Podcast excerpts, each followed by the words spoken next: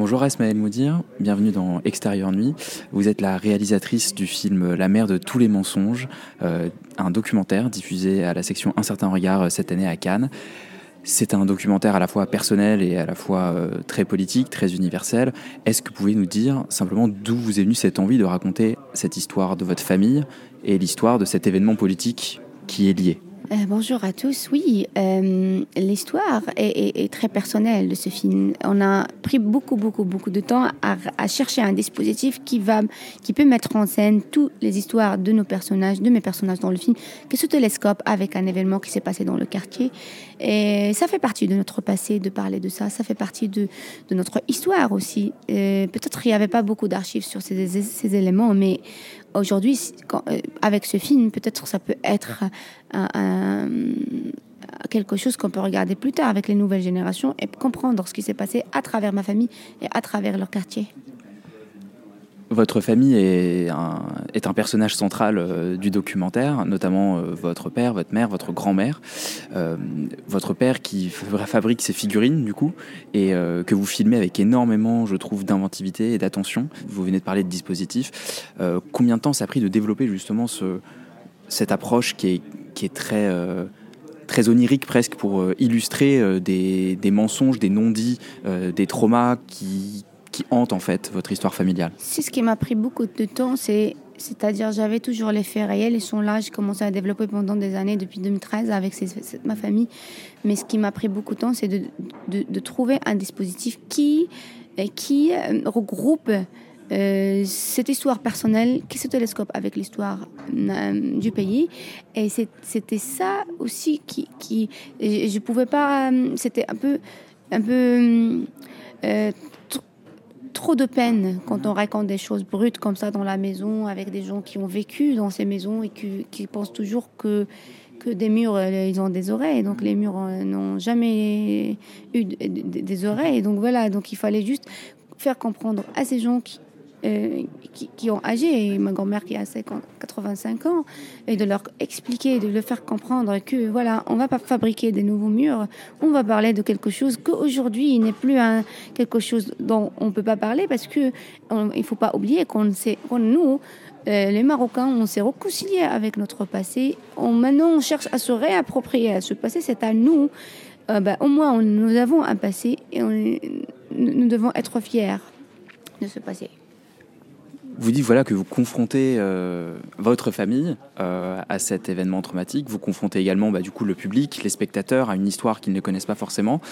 Euh, dans quelle mesure la, la pédagogie, c'est peut-être pas le bon mot, mais l'explication du contexte a pris de l'ampleur dans, le développement du film? Comment vous êtes arrivé à cristalliser justement ce message euh, pour, un, pour un public qui du coup apprend aussi à travers ça, se confronte euh, à l'histoire euh, bah, du Maroc et, de cet événement traumatique. Je crois que c'est ça la magie du cinéma. C'est le cinéma qui a fait que on, on, part d'une histoire personnelle, d'une photo, et on arrive à parler de quelque chose beaucoup plus grandiose. C'est le crescendo des petites histoires qu'on raconte dans la famille, on arrive petit à petit à comprendre que ces personnages n'ont pas seulement une demi-heure, la première une demi-heure de film.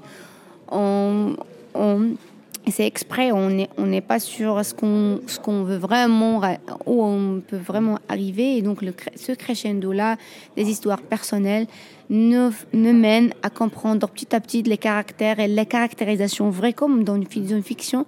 C'est parce que j'ai tellement pris de temps à à, fabriquer, non pas mes, les, figurines, mais à fabriquer mes, mes vrais personnages. Donc c'est ça. Donc mes personnages ne sont pas des acteurs. Donc j'ai pris du temps à les fabriquer. À les fabriquer pas, euh, c'est-à-dire pas en termes physiques, mais à les, mais préparer. Avec, je pose souvent des questions. Pour eux, le film est déjà fait dans la maison, mais pour moi, le film commence dans le laboratoire, l'atelier, et je fais venir tous les décors pour, chez eux et, leur rassurer que le Maroc d'aujourd'hui a changé et on peut raconter notre passé sans aucun problème. Mais c'est justement ce qui frappe dans votre film, c'est cette pluralité de, regards que vous portez à la fois sur votre personnage et sur les événements qu'ils affrontent.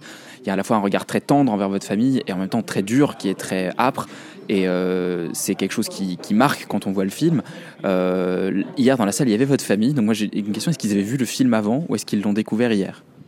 Je parle vraiment de personne n'avait vu le film avant mais ils étaient tous d'accord euh, parce qu'ils savaient qu'ils étaient conscients. Vous connaissez, on est dans le documentaire, même si c'était hybride, mais on est dans la déontologie, dans la dignité. Tout le monde était au courant qu'on est en train de faire un film, mais juste que voir le film, non, c'était pas l'occasion, sauf que pour ma mère, parce qu'il était en train d'entendre le montage et il entend sa voix et elle dit euh, je ne comprends pas, j'entends ma voix et tu me dis le film n'est pas prêt et je vais voir. Donc j'étais obligée de lui montrer une version avant, mais là la version finale elle l'a découvert hier. Mais mon père là, elle vient de découvrir. Les, ils étaient émus tous. Ma grand-mère j'avais peur, vraiment peur parce que imaginez-vous une femme qui n'a jamais été au cinéma, qui détestait toujours les photos et se retrouve tout d'un coup dans une salle de cinéma ou à Cannes un certain regard pour regarder quoi? Son propre film, son propre histoire. Ça, c'était magique. C'est ça la magie du, du, documentaire pour moi en général. C'est qu'on fait tout en temps réel et euh, il y a une différence. C'est que quand on fait de, de, de la fiction, les, par exemple, euh, si c'était une fiction, il y a un une actrice qui joue le rôle de ma grand-mère et qui peut monter facilement sur scène. Mm. Hier, ma mère, ma grand-mère ne pouvait pas monter sur scène parce qu'il va monter en temps réel. Elle va mm. prendre beaucoup de temps pour arriver sur scène, comme le documentaire. Donc, je crois que c'est ça. Tout se fait en temps réel. Tout est, euh, on peut parler de l'authenticité aussi. Authentique et beaucoup plus organique, ouais. Il y a quelque chose d'organique dans, dans ce que j'aime faire. Et euh, quel que soit le degré de la fiction dans mes films, c'est moi qui fais la mise en scène, mais je laisse jamais les, c'est-à-dire mon entourage, les personnages, ceux que je filme, ils sont toujours out of, euh, loin de, de, mon imagination. Et c'est pourquoi je les protège aussi de ne pas rentrer. Parce qu'à un certain moment, j'ai perdu contrôle à mes personnages. À un certain moment, ils deviennent des acteurs. Et ça, ça m'a gêné. Et donc, j'ai arrêté le tournage et leur dire voilà, maintenant on a terminé. On va. Et après, quand, quand, on, a, quand on a dit que c'est terminé, pour moi, c'est parti.